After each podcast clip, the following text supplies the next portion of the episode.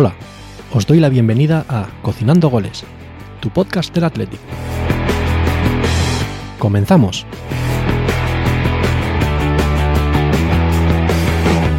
Muy buenas cocineros y cocineras, ya estamos aquí una semana más para analizar a nuestro Atleti, al Atleti, a ese partido contra nuestro hijo, el Atlético de Madrid, ese partido que se dio en San Mamés, esa motivada que teníamos el sábado, estamos aquí para analizarla, aunque al final no hicimos el colofón ganando el partido. Para ello, hoy cuento con una persona que llevaba abandonándonos un par de semanitas. Tuvimos que amenazarle para que volviese. Ese es Edu, está aquí, cubriendo a Julen esta vez. ¿Qué tal, Edu? Muy buena, Miquel. Bien, bien, bien. Sí, las amenazas han surgido efecto, ¿eh? ya se, se nota, se nota. Entonces renovamos contrato ya, ¿no? ¿O qué? Primero me lo tendrás que presentar para que yo firme algo, ¿no? Antes de renovar. Sí, eso es verdad. Bueno, desde aquí saludamos a Julen y disculpamos que esta semana pues ha cogido vacaciones o no ha podido grabar por ciertas circunstancias. Es decir, se le ha caído internet, básicamente. Mayormente. Bueno, Edu, a ver, Atlético, Atlético, Atlético, perdón, Atlético Madrid. Un partido a priori muy interesante. El tercero contra el cuarto. Uf, pintaba muy bien, ¿eh? El horario, todo, todo pintaba muy bien. Un resumen rápido, un titular, dime, Edu, ¿de qué te pareció el partido? Un titular sería... No estamos en esa liga. Pues mira, el mío es bastante parecido. Primer hermano mayor que llega y primera que nos damos, ¿eh? Es que al final te- tenemos que ser un, un poco realistas con nuestra liga. Entonces, el Atlético de Madrid creo que nos queda todavía demasiado grande. Bueno, si estuviese Julen aquí, creo que nos daría con un palo porque Ah, era el que más ilusión tenía y piensa que tenemos que aspirar a Champions. Pero bueno, ¿qué te pareció? Primero el ambiente en San Mamés, el ambiente fuera de San Mamés, que fuiste bastante prontito, y luego en el campo, evidentemente. Fuera de San Mamés, cuéntame, había ambiente, se vi, notaba ese, ese, ese ambiente de las grandes citas, ¿no? Sí, sí, yo estuve en Bilbao desde pronto, desde las 6, y estuve en Pozas y el ambiente que se respiraba en Bilbao ya en Pozas ya costaba pedir en los bares. Se notaba que la gente tenía ganas, que el horario invitaba, incluso la temperatura que hizo en Bilbao el sábado, que hizo buenísima temperatura, todos estaba poniéndose a la par para que fuese un buen partido y para que la gente se animase yendo al campo. Y así fue, fue récord de este año de, de gente que fue al campo. Sí. Entonces, Sí, pensábamos que íbamos a llegar a los 50.000 aficionados, eh, pero no fue así. Creo que no sé en qué número eh, de, de la posición de ranking, digamos, de, de más aficionados está. Creo que en la quinta posición. La primera es el Barça en Copa en 2020, acuérdate. Son datos de Adurizpedia que los he leído antes. Eso fue un partidazo, la verdad. El Madrid es en segunda posición en 2017, pero el Madrid tira mucho. Pero este estamos en la quinta posición. Es decir, el partido que se intuía era un partido muy, muy grande, eh, aunque luego no se diera. Pero bueno. Y en San Mamés, Edu, ¿qué me dices? ¿Qué tal el ambiente? El ambiente de las grandes noches, de las grandes noches. Todo el mundo muy metido en el partido, la gente animando desde el minuto cero, la gran animación desde antes de empezar el partido ya estaba encendidísima.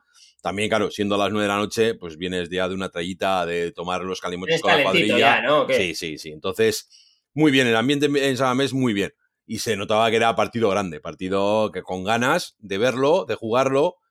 Y bueno, luego no se terminó como se quería, pero el ambiente muy bueno, muy bueno. Bueno, ya entraremos a analizar lo que pasó, porque creo que hubo dos, dos partidos, ¿no? La primera parte y la segunda parte. Fueron totalmente diferentes y entraremos a, analizarlas ahora mismo. Bueno, un resumen rápido del partido. El Athletic que salía con el 11 de gala, digamos, ninguna novedad en nuestro 11. El esperado, el que no sabemos todos de memoria ya. El Atlético Madrid, bueno, pues que venía mirando hacia arriba ya, yo creo que empieza a coger la forma ya, a remontar, le han quitado la restricción de jugar a Griezmann y eso, la verdad que nos ha vuelto a meter gol, todo hay que decirlo, yo que sé, nos debe tener manía desde que juega en la Real Sociedad, pero la verdad que este jugón siempre nos, mete gol. El partido acabó 0-1 con un gol en la segunda parte, concretamente de Griezmann, ya pasaremos a analizar, bueno, si fue un fallo defensivo o no, o un acierto del Atlético Madrid, ahí va a entrar. Pero bueno, primera parte, Edu, vamos a ir poquito a poco. Eh, si te parece, hazme un resumen de la primera parte, cómo la viste en cuanto a juego del Atleti, ¿eh? La primera parte para mí me pareció que estuvimos bien, jugamos a lo que nosotros queríamos, pero nos faltó rematar a puerta. O sea, no, no teníamos remate claro. El Atlético de Madrid sabemos que defiende muy bien y nosotros lo intentamos. Sí, bueno, no es que rematase mucho el Atlético de Madrid tampoco, ¿eh? En cuanto a puñetazos, creo que íbamos por delante incluso en la primera parte, ¿eh? Sí, pero yo remates claros no recuerdo en la primera parte. Y el Atlético de Madrid no golpea, pero la única que se acerca fue el gol anulado Morata. Pues mira, te voy a decir uno, pasando ya a analizar el partido, minuto 4, cabezazo de Williams, vale, que no va entre los tres palos. Ah, vale, vale. Pero ocasión clarísima, ¿eh? Sí, es así, es así. No, no, me acordaba de ese remate que se fue, se fue alto. Sí, sí, cierto, cierto. ¿Qué pensaste en ese momento cuando Williams falló, Edu? ¿Volvió tu, ¿Volvieron tus malos, tus pesadillas? Sí, lo que eh, opino de Williams, que no es un delantero centro, y entonces esos esas definiciones que tiene que tener de cada portería cuando se presentan esas ocasiones de remate, pues hay veces que las mete y la mayoría de las veces, por desgracia, las falla. Pero sí, otra vez volví a pensar de que no sé por qué no sacamos un delantero centro de Lezama ya de una vez. Pero bueno. Porque no lo tenemos. Lo que pensé yo es que, mira, minuto 4 y hemos tenido la primera. Espero que no nos acordemos durante el partido de esta ocasión, que a posteriori luego nos tuvimos que acordar. Pero bueno, empezó el partido el Atleti muy presionante, ¿no? Como siempre, atacando, eh, a la presión muy alta, intentando no dejar salir, pero a eso del minuto 11 pasa algo, pasa algo que hace que el Atlético Madrid cambie, ¿no? En este caso, te lo voy a recordar, es el gol anulado a Morata, no sé si fue en el, entre el 11 y el 15 creo que fue. Eh, primero, vamos a entrar en polémica, ¿te parece falta? Para mí sí. Para mí eh, lo hace sin querer, obviamente, pero una vez que trastabilla en este caso ayer ahí por detrás y no le dejas continuar la carrera, es que no puedes decir nada más. Es que ha sido sin querer ya. ¿Cuántas veces se ha visto penaltis o expulsiones del último defensa que toca levemente por detrás al jugador, se cae y le tienen que expulsar? Para mí me pareció, yo lo vi en el campo y me había parecido un forcejeo, y lo dije, te lo dije a ti, que a mí me había parecido con el brazo y después cuando vi el bar dije, ah, no, que no está ni cerca y a mí me parece falta clara. ¿Tú hubieses mosqueado si hubiese sido al revés, Edu? A ver, claro que me hubiese mosqueado, porque me anulan ese gol por algo que es fortuito, pero oye, al final es que en ese momento Morata, dando ese toque a Geray, es que se queda sin defensa. Entonces dices, a ver, no puede ser. O sea, se tiene que pitar falta porque es por un leve toque, sí, pero es que te has quitado el defensa que te puede quitar el balón. Sí, yo para mí es falta también bastante clara. Lo que pasa es que sí que es verdad que es lo típico que se dice, no, en el centro del campo no te lo pitan. Ya, pero es que no es lo mismo hacer una falta de esas en el centro del campo que hacerla cuando te quedas solo delante del portero, en este caso. Que por cierto, ¿cómo define Morata? Eh? Unai Simón ni la vio venir. Ah, Morata se, puso muy nervioso. Sí, sí, yo le vi ponerse muy nervioso. Hizo el amago, después le recortó. Sí, sí, vamos, se puso nerviosísimo. Madre mía. Sí, pero para mí es, es falta clara, aunque tengo que escuchar ya en bastantes tertulias que eso es fútbol y que y que un forcejeo que para mí es una zancadilla clara por detrás, aunque sea leve, es una zancadilla que hace que el defensa se, se trastabille y no pueda jugar la, jugada, no pueda cortar el balón que iba por delante, todo hay que decirlo, y era iba por delante de Morate. Entonces ahí, para mí no hay discusión. Es verdad que ahí siempre nos quejamos del VAR, pero en este caso el VAR está bastante acertado llamando al árbitro y bueno, pues puntito a favor del VAR, ¿no? Sí, sí, sí. Sí, no, hay que darle la enhorabuena al VAR porque al bar y le llamó al árbitro y el árbitro fue al bar y dijo, sí, sí, para mí también es penal, es, falta y los dos estuvieron de acuerdo. Así que, oye, si es para pitar este tipo de cosas que sean justo en los partidos, oye, adelante. Que cuando me lo piten a mí me voy a cagar en todo, sí. Pero bueno, esta vez ha salido cara.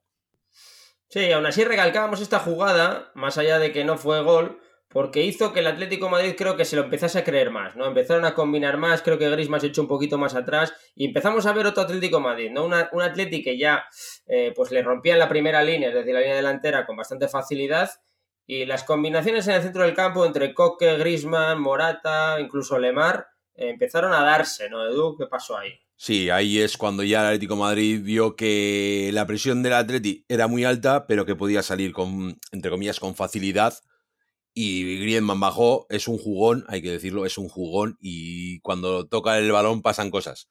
Y entonces ahí el Atlético Madrid es como que durmió un poco el partido a base de defender cuando nosotros le atacábamos y cuando tenían el balón saber tocar y muy rápido y muy bien. Es la calidad que tiene los Atlético Madrid. Yo creo, yo creo que ese crecimiento se basó en tres jugadores. Con Dobia de, de stopper, Condovia hizo un partidazo, Grisman de enlace y Morata, Morata lanzado. Hay que decir que yo noté que Morata se volvió, que esto lo empiezan a tener estudiados todos los, equipos con los que jugamos, volvió a caer a banda derecha, en este caso la de Íñigo Lueque. Empezó a buscar la espalda entre Íñigo Lueque y, Íñigo Martínez. Eh, ¿Crees que fue una orden clara de Simeone esto que, empezó a hacer Morata? Es que yo creo que Morata lo hace porque le sale innato. A mí me parece que Morata sabe, sabe desmarcarse muy bien y sabe dónde coger la espalda. Y yo creo que le he visto más veces coger, intentar coger siempre la espalda entre lateral y central. Le da igual que banda. Pero siendo Leque un lateral derecho en la izquierda, reconvertido, yo creo que también dijo, mira, esto puede ser el, punto por donde más puedo atacar. Y así fue, pues cayó mucho más a su banda derecha, que era nuestro Leque. Sí, Oscar de Marcos, la verdad que no tuvo ninguna intervención. Sí que es verdad que por su banda entraba más Lemar, que no hay que destacar nada de este jugador. Sí que combinó bien, pero no tuvo nada de profundidad. Es decir, el trabajo de De Marcos no, no se vio forzado. Aún así, tengo que decir que la primera parte no me gustó ya. Aleco ya se me ha lo he dejado caer, no me gustó su primera parte, pero tampoco la de, de Marcos. Más allá, igual fue por la presión del Atlético Madrid, no hubo una salida de balón clara, ¿no? No fue el día de Marcos y creo que de los centrales tampoco. No tuvimos esa claridad de salida de balón, ¿no? No, en este partido nos faltó ese toque combinativo rápido.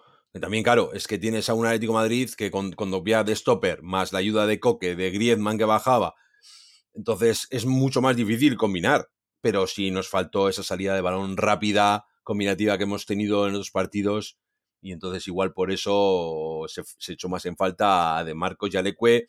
No te digo subiendo la banda, pero sí ayudando a combinar para poder progresar de medio campo para adelante.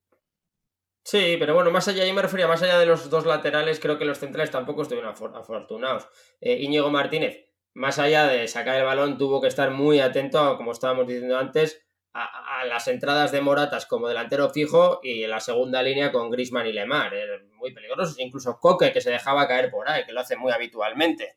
Y luego Geray, pues bueno, de Geray no, no esperamos una salida de balón clarísima. Entonces, eh, creo que en ese sentido para mí no, no, es algo innato el Atlético Madrid. Lo llevó estudiando Simeón en este caso, creo que toda la semana, y supo ver eh, dónde está, dónde bloquear el Atlético, al menos en esa primera línea. ¿no? Para mí fueron órdenes claras del Cholo Simeone, más allá de la alineación que sacó, ¿no? Al final, que era una alineación hecha para esa. Porque posibilidades tenía en el banquillo para haber hecho cualquier otra cosa. Sí, y y tal como dices, lo de Simeone yo creo que era una orden sabiendo que Íñigo Martínez es el que saca el balón en largo, que Jerey no tiene ese desplazamiento tan bueno. Entonces yo creo que es de, aparte de, decirle seguramente a Morata que entre por detrás de nuestro lateral izquierdo, que es de que cerrase un poco más la salida de balón de Íñigo Martínez, que sabe que es muy buena, todo el mundo le conoce, y entonces yo creo que sí fueron más órdenes de entrenador de cerrar esa salida de balón limpia de Íñigo. Sí, creo que se anularon mutuamente, tanto Valverde como Simeone en esa primera parte, y no vimos mucho más en esa primera parte, ¿no? Por sacar algunos datos concretos, el Atlético tuvo más posesión de balón, más tiros a goles, ya que el Atlético Madrid no hizo ninguno, si no contamos el, evidentemente, el, gol anulado, no, entra dentro de las estadísticas. Y fue un, una primera parte táctica. A mí me gustó, tengo que decirlo, ¿eh? fue táctica, pero a mí me gustó. A mí la primera parte me gustó, me gustó cómo estaba el partido, porque estaba interesante para los dos. Era un equilibrio de los dos y se, tanto en el ataque de uno lo contrarrestaba la defensa y al revés. O sea, entonces fue un partido entretenido, no grandes ocasiones de gol, pero sí era de un juego, un partido entretenido, de mover rápido el balón, de intentar atacar sin llegar a grandes ocasiones, pero sí hubo, sí, a mí también me gustó la primera parte, la verdad. Sí, bueno, como decimos, acabó con 0-0 y nos fuimos al descanso a comer el bocadillo, que esta vez sí que entró bien, ¿no? Esa era una hora perfecta, 10 menos cuarto, ¿no? Eh, perfecta para cenar, esa flauta de tortilla que te trajiste. Sí, sí. Hombre, es que esa hora y después de haberte tomado unos calimochos te entra bien para hacer base y seguir la segunda parte y estar a tope. Hay que coger fuerzas para seguir animando la segunda parte, desde luego. Sí, en el descanso creo que en este caso Valverde eh, me imagino que les diría, ya voy a hacer un poco de adivino, que bueno, que el partido estaba ahí donde lo queríamos, sí que es verdad que no estábamos, bueno, eh, provocando ocasiones, pero es que enfrente ya no teníamos a un equipo de segundo nivel, sino que teníamos al Atlético Madrid y que siguiésemos igual. Pero ¿qué pasó al inicio de esa segunda parte? Sin ningún tipo de cambios, nada. ¿Qué pasó en ese primer minuto de la segunda parte? Que salimos con la caraja. No sé por qué. La echábamos de menos esa caraja ya, ¿no? Hacía años, eh, hacía un par de años por lo menos que no la veía, pero volvimos a salir con esa típica caraja de la segunda parte, que parece que el bocadillo se lo han comido ellos en vez de nosotros. Y salen dormidos, totalmente dormidos. Y en el primer minuto, pues, es que ya nos vinieron, nos atragantaron el bocata. Voy a ser claro. ¿De quién te parece más fallo? ¿Íñigo Leque o Geray Martínez al cerrar a, Morata? Digamos que le cogen la espalda a Íñigo Leque, pero sale Geray y no es de lo suficientemente fuerte como para parar a Morata. Luego el pase atrás es claro, entra Grisman solo y define a la perfección, ¿no? Pero ya ahí no hay nada que decir. Pero el error a mí me parece en, en, el desmarque de Morata y en el pase atrás. ¿De quién te parece más error? Porque hay un error. Para mí es un error claro del Atlético. Para mí es más error de Yeray, pero esto es algo personal. Para mí, el marcaje que le hace Yeray en el cuerpo a cuerpo Morata es que se va de él con una facilidad. No le ves contundente, ¿no? a mí también me lo parece. Es que me parece que.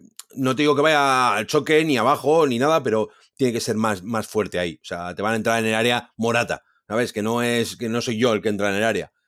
Que te la puede liar en cualquier momento. Entonces me parece que ahí estuvo un poco flojo. Y después Morata, pues eso, se pone nervioso y da un pase atrás para Griezmann solo. Sí, que define la perfección, el, del pelo azul o amarillo, yo no sé lo, cómo lo tiene, pero bueno. Y con la derecha. Es que encima nos marca con, la, derecha, perfecto. Nos ha marcado de todos los colores, y sí, sí. por haber. Este sí, totalmente. Bueno, a partir de ahí, ¿qué es lo que pasó? El cholismo volvió al fútbol, a la liga, ¿no? Digamos, porque llevaba desaparecido y ahí empezó el Cholo Simerone, ole, ole, ole, volvió el cholismo, un Atlético Madrid agazapado atrás que dijo, me voy a llevar los tres puntos como sea, no voy a hacer nada más en todo el partido, pero voy a meter un cerrojazo a, a, lo catenacho, porque luego tampoco salieron, ¿no? El Atlético Madrid fue meter el gol y decir, bueno, vamos a ver lo que mejor, vamos a hacer lo que mejor sabemos hacer, que es defender. Se metieron todos detrás del balón y dicen, por aquí no vais a entrar. Y sí, estilo Simeone, pero es que al final esos partidos marca un gol en el minuto uno de la segunda parte y dice, bueno, ahora defender. Y le sale, y le funciona, y así ha ganado ligas, y está peleando todos los, todos los años por entrar en Champions fácil. Es que es, Simeone, es que tampoco le vamos a descubrir ahora. Entonces lo hace muy bien, tiene su defensa consolidadísima con Jiménez Savic, y por ahí de centros no va a entrar nadie, y el partido que hizo Reinildo, otro nivel. O sea, secó a Nico totalmente en cada vez que le encaraba, le secaba. Entonces, bueno. Sí, bueno, hay que decir que, es verdad que Simeone hizo un cerrojado, pero el Athletic al final del partido eh, tuvo las suyas, que al final las crónicas de los partidos hubiesen cambiado totalmente. Recordamos una de Raúl García de cabeza cruzada, que la para el portero suplente de Oblak, que no sé de dónde ha salido, la verdad. la segunda, de Íñigo Martínez a boca, jarro, en el área pequeña, y le salen unos reflejos, que no sé de dónde ha salido, vuelvo a decirlo, este portero. Y luego tuvo un aliado, como tú has dicho, inesperado, que hizo dos paradones, uno con la cabeza y otro tirándose al suelo, que es Reinildo. Los dos creo que a Raúl García. Pudo cambiar la tónica del partido, ¿sabes? así es el fútbol, pero esta vez, pues cayó cruz. No entraron esos cuatro balones. Fíjate, podíamos haber acabado 4-1, aunque nos hubiésemos conformado con un empate, ¿no? A ver, al final sabíamos que esa Messi a apretar, que el Atleti iba a tirar para arriba, que íbamos a presionar y que incluso íbamos a tener ocasiones de gol. Porque Valverde sacó a Raúl García, sacó a Villalibre, rematadores. Entonces puso todo lo que tenía para intentarlo. Y sí, tuvimos ocasiones claras, pero Gabrich, el portero de Atlético Madrid, el suplente, es que le salió, pues paró dos paradones impresionantes. Y después lo de Rinildo, una con la cara, que es la que pitó penalti, que después él le dijo al bar que nada de penalti que en Samamés estábamos diciendo, no, va al bar para ver si le ha dado con la mano y es roja, y fíjate. Pero bueno, sí, es que al final tuvimos nuestras ocasiones, pero no entraron. ¿Que hubiésemos firmado el empate? Hombre, ya te digo yo que sí. Sí, bueno, un Atlético Madrid crecido en ese momento. Bueno, esa fue la, tónica del partido. Eh, bueno, eh, hay que decir, yo escuché después del partido, ¿no? Decían algunos aficionados, oye, con Marcelino estos partidos se ganaban. Eh, empecé a escuchar y dije, sí que es verdad que con Valverde, cosa que me parece un poco ya ilógica, con Valverde se disfruta más porque los partidos son más entretenidos, pero que no compite contra estos equipos. Y sí que es verdad que el que ha venido, pues hemos perdido. Dentro de dos semanas tenemos otra oportunidad contra el Barcelona, vemos a ver lo que pasa, ¿no? Hombre, a mí me parece que esto con, con que con Marcelino, estos partidos son palabras mayores. O sea, al final, no, yo no, no, salí defraudado por el juego del Atleti ni por las ocasiones, porque las tuvimos. Pasa que tenemos partidos de que metemos cuatro y hay otros partidos que, teniendo ocasiones claras, el, paradona, el portero hace paradones o, no quiere entrar la pelotita. Entonces, hmm.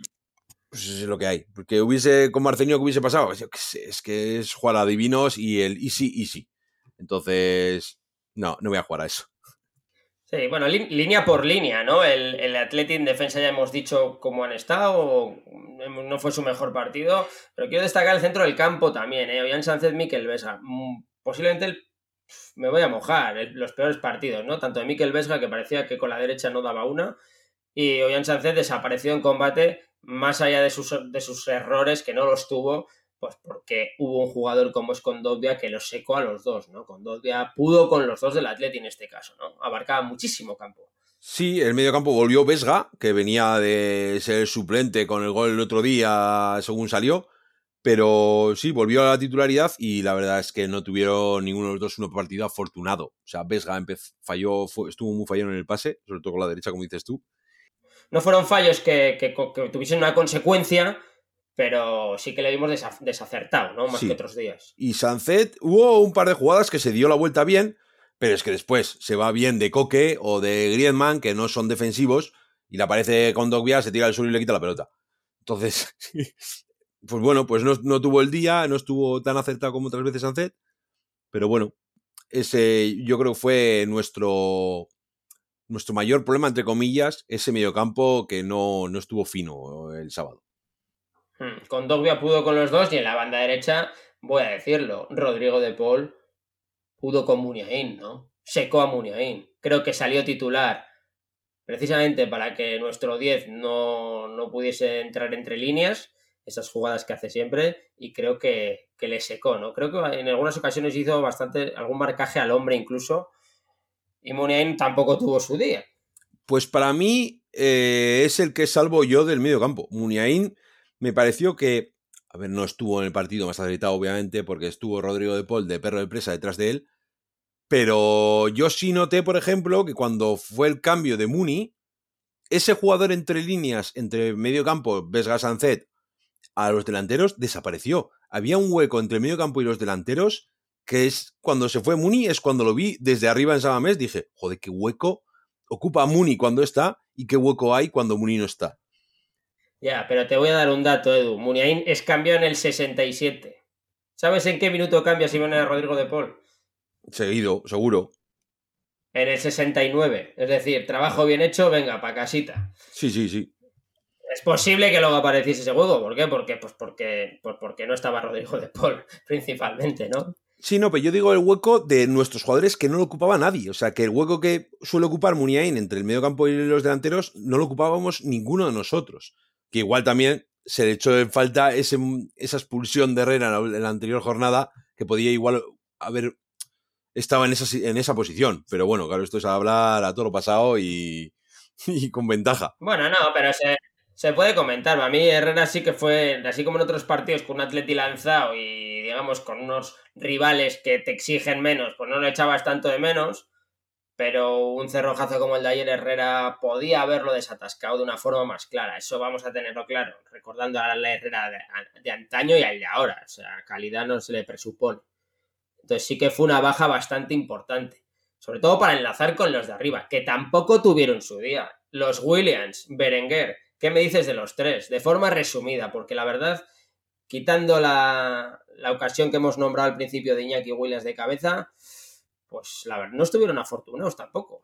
No, es que ya te digo, es que el sábado no estuvo afortunado nadie. Es que si te fijas, hemos dicho que el gol de Atlético Madrid falla Geray, que los laterales no estuvieron finos, que Íñigo Martínez estuvo muy pendiente de Morata, el medio campo no estuvo fino. Es que no tuvimos nuestro partido. Y no estuvimos fino ninguno. Es que, y de los tres de arriba tampoco. Nico lo intentó, lo intentó muchas veces, pero no se fue, no fue capaz, capaz de irse ninguna vez. Williams pues hizo su trabajo, pero tampoco estuvo afortunado. Y Berenguer también mucho trabajo, mucha ayuda al Ecue, pero también no afortunado, desafortunado totalmente en el partido. Es una pena, pero fue así como se dio el partido, la verdad. Sí, a Nico Valverde vio que no era su día y lo cambió. Y a partir de ahí, pues es cuando llegaron las ocasiones del Atlético. ¿Por qué? Porque cambió el juego combinativo a un juego aéreo. Empezamos a meter centros teniendo sobre todo a Raúl García al Búfalo Villalibre que volvió a jugar. Por arriba se les presupone que van bien. A partir de ahí cambió el juego del Atlético. Buscamos una alternativa, que eso es de recalcar, ¿no? Valverde buscó una alternativa cuando veía que el equipo no, no tenía respuesta. Sí, sí, es que no le quedaba otra. Es que al final eh, tienes que mover el avispero, como se suele decir normalmente, para que pase algo. Entonces, Valverde dijo, mira, pues me voy a quitar a Nico, que me aporta mucho, pero bueno, pues voy a meter más remates para jugar a centros y remates. Y pues eso, estoy viendo que fue Nico por Villalibre y Zárraga por Sancet. Zárraga igual le metió para no perder el equilibrio en medio campo, para no dejar un agujero muy grande, pero ya Valverde ahí dijo de Villalibre en punta, y ala, empezaba a centrar, meter balones dentro. Incluso Íñigo Martínez, ¿no? Estuvo unos minutos ahí arriba también luchando por arriba. Cierto es, cierto es. Pero bueno, al final, oye, pues no se dio este partido. Hay que mirar, estamos, estamos muy bien colocados en la clasificación. O sea, es un partido. Sí, nos ha adelantado la Real, todo hay que decirlo, ¿eh? Que cosa es lo que más me, me, me puede llegar a fastidiar, ¿eh? Hemos caído tres posiciones, nos ha adelantado la Real Sociedad que todo hay que decirlo a día de hoy, creo que tiene mejor equipo que nosotros, o al menos más hecho, no mejor, sino más hecho. Pero igual que nos ha adelantado, puede volver a caer. O sea, al final estamos jornada, jornada 9. Y veníamos de una muy buena dinámica, todo hay que decirlo, con, equipos no muy fuertes. Ahora nos viene a nosotros los grandes, el Atlético Madrid, el Barcelona en Barcelona el domingo. Bueno, pero también les tocará a ellos. Entonces, bueno, esto luego se equilibra y donde hay que ganar, aparte de intentar ganarlo todo, obviamente, pero es de no tan mirando tan arriba, no tan Madrid, Barça, Atlético, Madrid. O sea, igual es mirando aparte de ahí para abajo. Vamos a tener los pies en el suelo, quieres decir. Yo sí, yo es que yo no comparto la, la de Julen que decía de que somos aspirantes a Champions. Es de, a ver, nosotros tenemos que jugar nuestra liga y no estamos para Champions. No, no estamos porque no, porque hay equipos que los miras y están mucho mejor que nosotros, mucho más fuertes que nosotros y que tienen mejores plantillas. Entonces hay que ser, dentro de, lo que, de soñar, hay que soñar con los pies un poquito en la tierra. Entonces es de, a ver, Champions creo que nos queda grande, nos queda grande. Bueno, por lo que te noto, eh, estás realista, pero no estás golpeado, ¿no? Por el resultado. Te veo optimista también, ¿no? Ah, no, no, golpeado no, para nada, para nada. Es algo que queríamos que llegase este partido porque era un rival de los de arriba y estábamos nosotros por delante de ellos, pero bueno, eh, dentro de la quiniela estaba que podías perder porque es un equipo muy grande, entonces era de, bueno, mm, vale que vienen a nuestra casa, vamos a intentarlo todo, vamos a intentar ganar porque es nuestra casa, pero sabemos contra quién jugamos. Entonces, bueno, golpeado no. Entonces es de mirar el siguiente partido, es Getafe, es en su casa, ahí hay que dejarse todo para ganar ese tipo de partidos. Al final, como se suele decir, no es nuestra liga. Ahora, hablaremos del Getafe, pero cerrando el partido del Atlético contra Atlético Madrid, Edu, va a ser difícil en el día de hoy, pero me tienes que dar un marmitaco como hacemos siempre, ¿no? Ese mejor jugador del partido. Yo lo tengo claro y creo que no coincidiré contigo. Yo lo he estado pensando hoy cuando volví al metro y creo que me voy a decantar por Muniain. Por ese, esa falta de jugadores en el hueco que ocupa Muniain en todos los partidos a, veces pasa desapercibido de la labor que hace Muniain entre nuestro medio campo y los delanteros. Y cuando se fue, vi un agujero ahí tan grande en el campo de nos falta un jugador que juegue en esa posición. Que. Sí. No, o sea, es que como nadie hizo un buen partido en líneas generales para destacarle como el mejor del Atleti, creo que le voy a dar a Muni por el hueco que ocupa en nuestro equipo. Estoy de acuerdo, pero esta vez tocó menos balones, intervino menos, 58 balones, 80% en pases acertados, y si ves su mapa de calor, eh, prácticamente no se movió de esa zona que tú dices, es decir, es Muniain que normalmente juega entre líneas, se desplaza mucho, eh, estuvo muy estático en esa banda, en esa banda izquierda, ¿no? Que otras veces, pues, por las facilidades que te puede dar el rival, pues, eh, pues es, es más movible. Te digo el mío, Edu. Venga, quiero escucharlo, tengo, tengo curiosidad por saber yo, creo que seré el único en todos de los 50.000 personas que fuimos que lo diga, pero para mí Raúl García cambió el partido.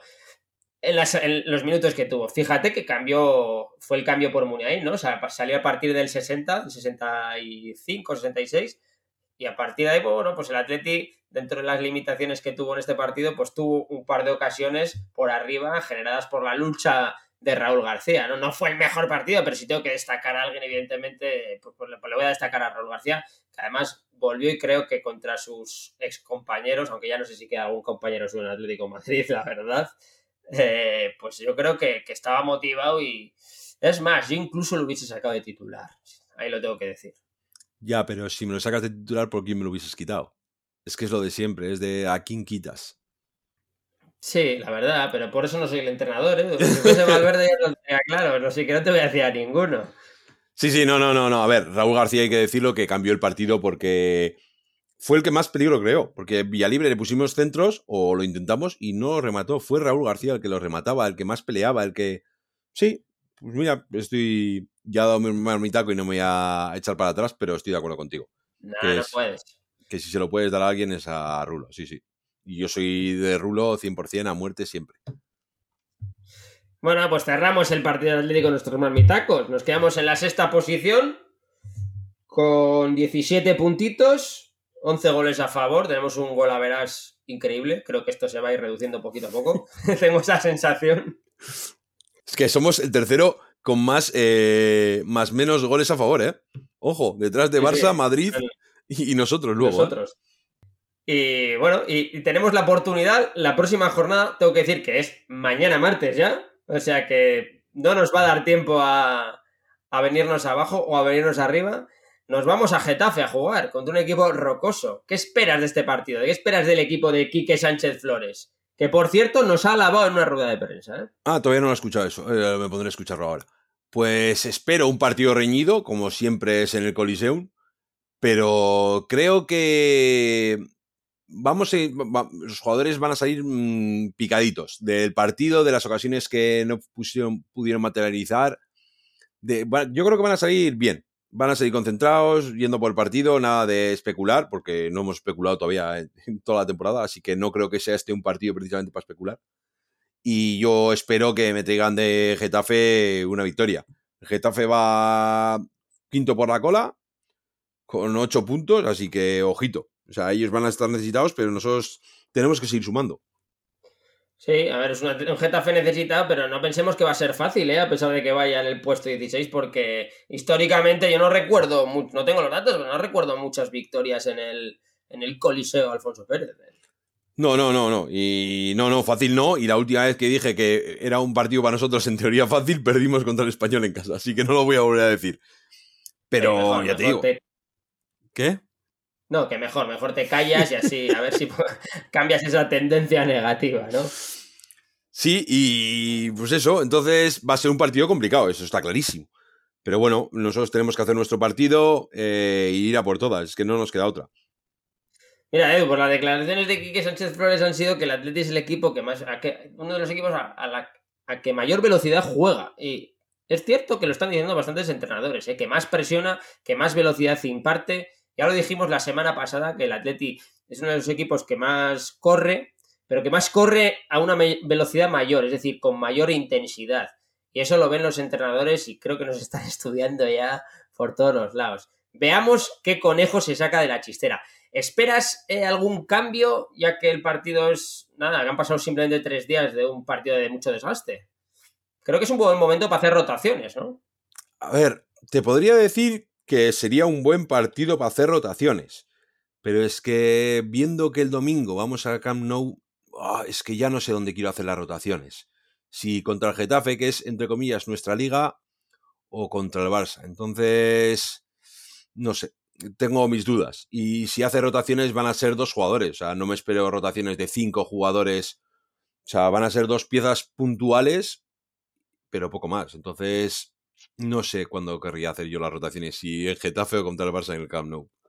¿Me estás diciendo que prefieres ganar en Getafe y perder en Barcelona, Edu? ¿Ese es tu planteamiento? Prefiero, prefiero ganar en Getafe y perder en Barcelona, sí. Porque me parece... en, Cocinando goles, somos muy amigos de Xavi. ¿eh? sí, no, no, la chavineta siempre en el pechito, pero que siga muchos años en Barcelona. Siempre le apoyamos, ¿eh?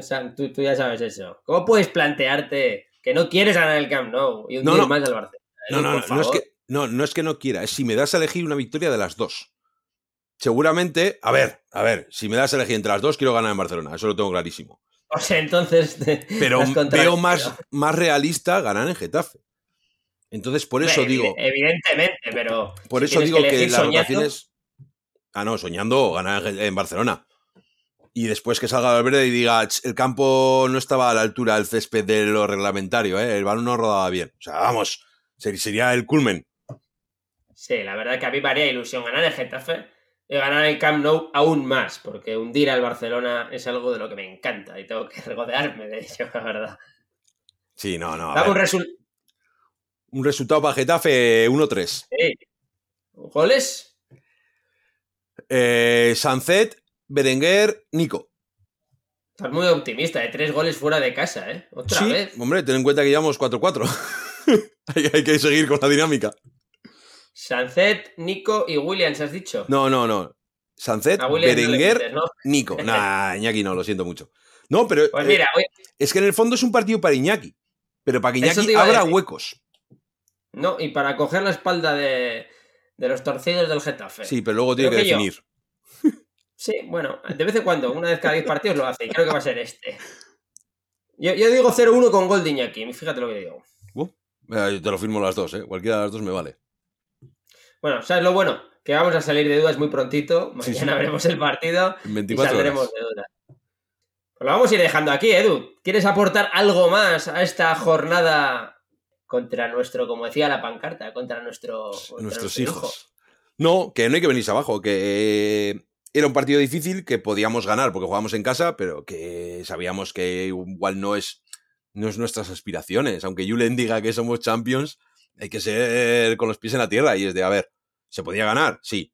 Pero bueno, que si se pierde no hay que venirse abajo, hay que mirar el siguiente partido, es Getafe, tenemos que ir a morder ahí con todo.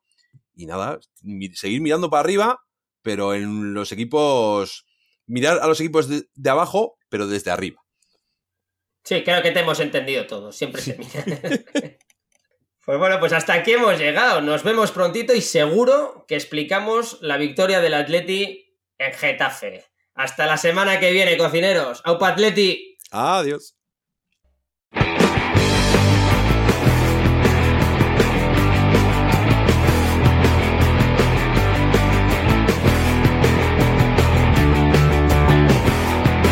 Pues esto ha sido todo. Esperemos que hayan disfrutado el episodio de hoy. Nos vemos la próxima semana.